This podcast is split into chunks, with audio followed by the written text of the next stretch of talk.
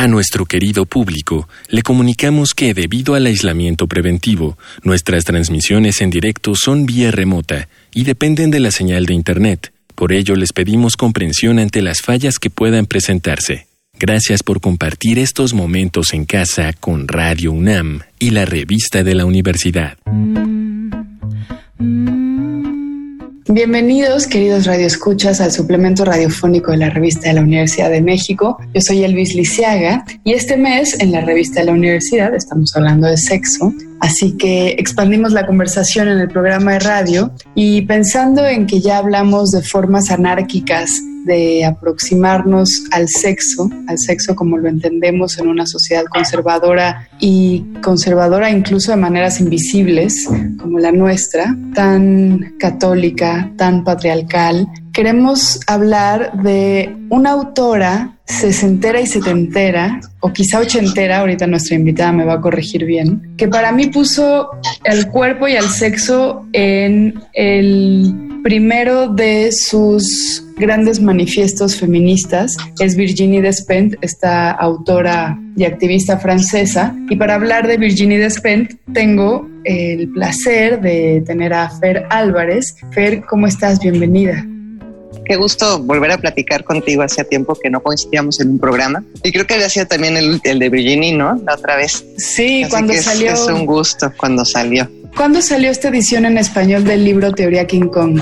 Este, en español, por lo menos en este país, lo publicamos en enero del año pasado. Fíjate, y es un libro que en su fecha original salió en 2006, ¿cierto? Sí, tardó un montón en, pues yo creo que en, en que se crearan las condiciones apropiadas para que por fin tuviera la resonancia que ha tenido, me parece. Bueno, ahora con el reciente y vigente movimiento Me Too le dio un sentido mucho más masivo, ¿puede ser? Sí, también. Son ese tipo de libros que te da gusto que hayan tardado en salir, porque estoy segura que si hubiese sucedido hace tres años, yo creo que sin pena ni gloria. En, cambio, se ha ido preparando, sobre todo pensemos en, pues, al margen del Me Too, pues en la sociedad mexicana, ¿no? Para poder tener esa recepción y que un tema como la sexualidad o temas de agresión, ¿no? O de patriarcado, pues ya estuviera por fin sobre la mesa. Y eso sí, por supuesto que impulsó el, movimiento Me Too, ¿no? Claro. Sí, empezó a, a masificar, muy entre comillas, pero por lo menos que estuviera ya sobre la mesa.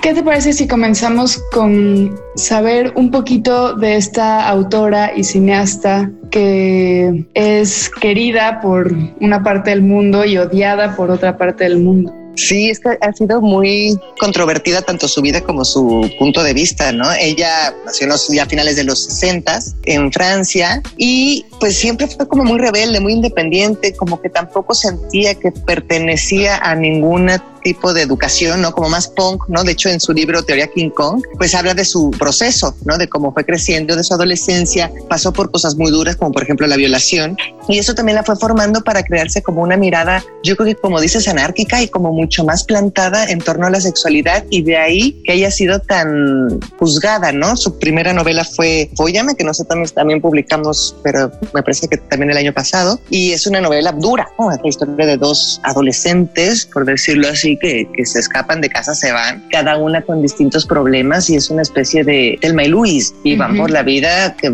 se van empoderando desde el lado de, la violencia y las drogas. Entonces, claro, eso no gustó porque hablaba de temas que pues no pertenecían a mujeres que tuviesen cierto poder, más bien, ¿no? Entonces tenían que ser más silenciadas y juzgadas desde una moralidad pues falsa, como siempre, ¿no? Como toda moralidad puede ser.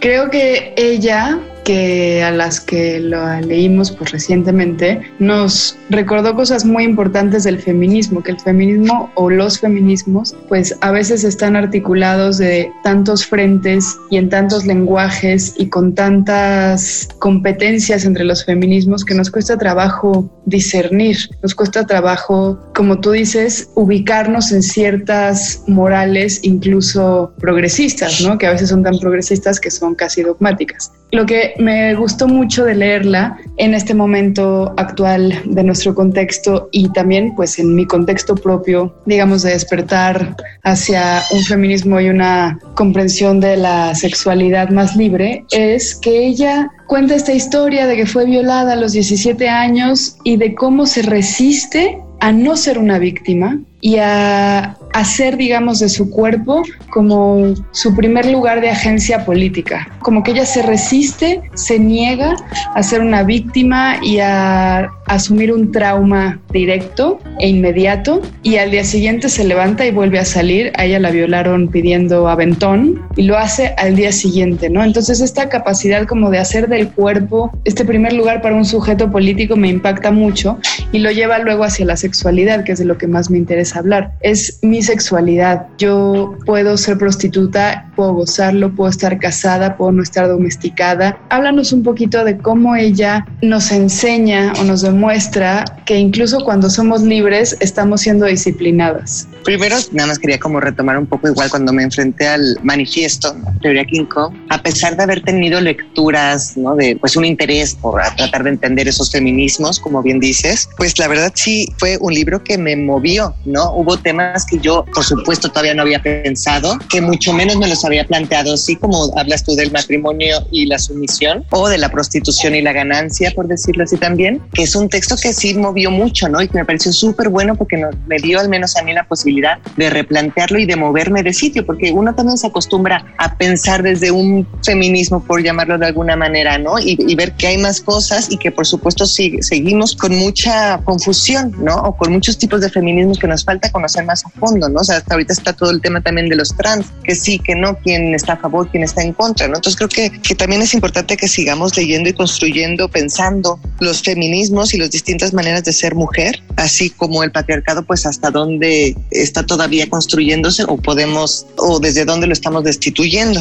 Y justo lo de la violación es muy impactante, como dices, que al día siguiente no pasa nada, pero creo que a mí lo que más me movía también era la importancia de nombrarlo, ¿no? Porque solamente nombrándolo también se daba a ella la posibilidad de moverse de sitio y de aceptarse, porque también habla ella eh, en ese momento un poco de la desventaja de por qué si ella traía una navaja, por qué no la usó, de cómo estábamos condicionadas a que las mujeres muchas veces la violencia no la sabemos usar porque nos dicen que nosotras no podemos usarla, que eso no nos compete como mujeres, ¿no? Y sin embargo, ella hace esa reflexión y la hace justo también para moverse de sitio y al, nombrar la palabra violación consigue también quitarse de ahí como para resignificar y justo empoderarse de su cuerpo. De ahí que venga su juicio sumario y bastante fuerte que a mí también me gusta pues sobre el matrimonio, ¿no? dice, bueno, se, juzga mucho la, prostitución, pero ellas por lo menos cobran por eso, mientras que el matrimonio está sujeta a que el marido te mantenga y es tu forma de pagarle ese, ese mantenimiento, ¿no? O esa manutención, más bien dicho. Entonces es muy interesante cómo va, como tú decías hace rato, ¿no? Cómo va rompiendo o tergiversando esas cuestiones que podemos ver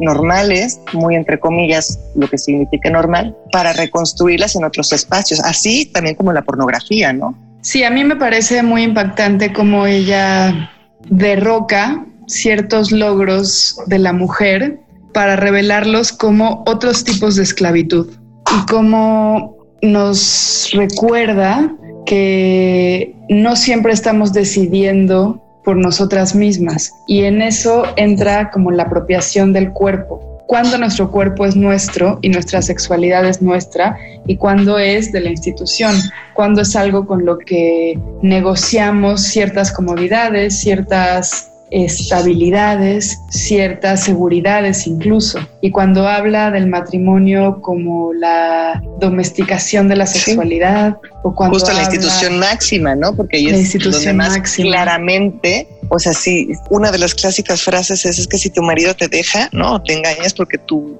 no le echaste ganitas, ¿no? Tú tienes la culpa por dejar que eso sucediera. Tú seguro no te arreglabas, tú seguro no estabas dispuesta. Y en ese estar dispuesta es que el otro haga de ti lo que el otro quiera, porque te está pagando la casa, porque te da una seguridad, porque te da un estatus, ¿no? Lo que eso sea en, la, en, en, los lugares que cada quien se encuentre, ¿no? Entonces eso es muy fuerte también. Ahora estoy recordando que cuando presentamos este libro en El Péndulo, en la colonia Roma, alguien en el público comentó que la prostitución, ¿no? Porque Virginie Despentes fue una prostituta y habla en este libro de su experiencia como prostituta y habla del goce dentro de la prostitución y de la libertad económica gracias a la prostitución en una sociedad sumamente precaria y sumamente difícil para quien, quien no tiene las condiciones de ascenso social, digamos. Donde de hecho los hombres que le hablaban le daban mucha pena, ¿no? Decían, pues pobres, están solitos, ¿no? Claro. los, los, ninguneaba de una manera muy divertida. Sí. Pero sí, estábamos en la presentación. En esta presentación, alguien en el público dice que qué terrible la prostitución y que como sociedad deberíamos de hacernos cargo, que también es muy interesante este punto, de que ninguna mujer tuviera que prostituirse. Y Hasta que alza la mano. Alza la mano a una prostituta y fue increíble porque nos dijo como yo lo hago porque quiero, eh, mis clientes son sus esposos, sus doctores, sus dentistas, el hombre de la ventanilla, el mesero y yo lo hago porque quiero y gano más que ustedes y no tengo que pagar impuestos y nos cayó. Claro, y ahí ya no había para dónde moverse, pero es que lo que decías muy al principio de la charla, pues, o sea, en realidad no sabemos qué tan condicionadas estamos sobre nuestro cuerpo, me parece, ¿no? O sea, tenemos tan imbuido durante tanto tiempo de haberlo escuchado, mamado de nuestras madres, mamado de nuestras abuelas, que hay un montón de tópicos que si no nos los hace ver, ¿no? Ya sea alguien como Virginie o una experiencia como tan enriquecedora que tuvimos en Péndulo, es muy difícil que uno pueda pensarlo desde otro lugar, ¿no? Me parece. Y también algo que ella defiende como un statement de la libertad y del anarquismo es el placer en el sexo. ¿Cuántas mujeres tienen sexo sin placer en diferentes instituciones, como puede ser un sistema de prostitución o como puede ser el matrimonio, o como puede ser este, un noviazgo, un noviazgo, etcétera. Un encuentro furtivo, ¿no? Un encuentro furtivo y cómo adueñarse del placer, sabérselo producir, saberlo tener cuando una lo decide, incluso en una relación transaccional capitalista, es anarquía. Sí, porque no, no, no estamos, no fuimos educadas para eso, ¿no? Estaba leyendo, creo que justo ayer me topé, porque mañana sábado, si no estoy inventando, es el día del, del orgasmo femenino, ¿no? Ah, no sabía. Bueno, parece que sí, porque me pidieron unas cosas de, de, otro libro. Pero este, entonces estaba leyendo, no me acuerdo en qué parte ahí, por ahí en Facebook apareció, en una encuesta de cuántos hombres le dan sexo oral a su pareja. Uh -huh. Y era, el porcentaje era bajísimo, porque las, los argumentos que nunca fueron argumentos de estos hombres que decían que no, que jamás, básicamente es, uy, qué asco, como si, como, como si la otra parte fuera feliz, ¿no? Para darle sexo oral a un hombre, ¿no? Órale. Entonces, es, exacto, entonces es como muy extraño porque no es lo acostumbrado. Lo correcto es que tú le des placer al hombre y que estés claro. dispuesta para el hombre. No tiene como esa educación o esa conciencia de por qué tiene que estar para la mujer, ¿no? Y preocuparse por el placer de la mujer. Virginie Despen también habla de pornografía y en el programa pasado platicaba yo de este documental que otras no puedo recomendar bien porque no recuerdo el título, pero que está en Netflix y que es de pornografía, que se llama Hot Girls Wanted. Mm. Chicas calientes, queridas, no sé, o demandadas, no sé, uh -huh. que tiene dos partes. Y ahí una de las cosas que dicen es que la gran mayoría del consumo de los videos de pornografía en todo el mundo representan una relación de sometimiento de un hombre de a una mujer. Es decir, el hombre que abusa un poco de una mujer, que viola un poco a una mujer, es de lo que más se consume en cuestiones de pornografía. Claro, porque es que, es que estaba llegando al principio del libro y cuando habla también esta Virginie de la pornografía, hablaba justo como, y de las películas, como un hombre cuando habla de una mujer en una película lo que hace es vertir su parte femenina, pero no, hable, no hace hablar a la mujer, sino a la parte femenina del hombre. Y eso supongo que tiene que ver con la contraparte que es el ejercicio de poder y justo sometimiento de un cuerpo frente a la posibilidad masculina, pues de eso, de, de, mantener un cuerpo sujeto bajo él, ¿no? O sea, de la pornografía, la que está enfocada a la mujer es poca, si tú lo, lo, lo piensas así, ¿no? En sí, realidad, la pornografía sí que hacen las mujeres. Exactamente, ¿no? y no hay más, ¿no? Muchas gracias, Fer. Gracias, qué gusto, Elvis, como siempre. Repitamos pronto. Repitamos pronto, claro que sí. Hemos llegado al final del programa. Si quieren leer más sobre sexo, les recomendamos los artículos Breve Historia de las Orgías Gay de Wenceslao Bruciaga y Orgasmos de Vida o Muerte de Gabriela Wiener. Ambos textos se encuentran en el número de este mes de la revista de la universidad y pueden encontrarlos gratuitamente en www.revistadelauniversidad.mx. En Twitter y en Facebook nos encuentran como arroba revista-unam y sobre este programa pueden escribirnos a arroba shubidubi. Gracias a Miguel Alvarado, a Yael Baiz y yo soy Elvis Lisiaga. Este programa es una coproducción de la revista de la Universidad de México y Radio UNAM.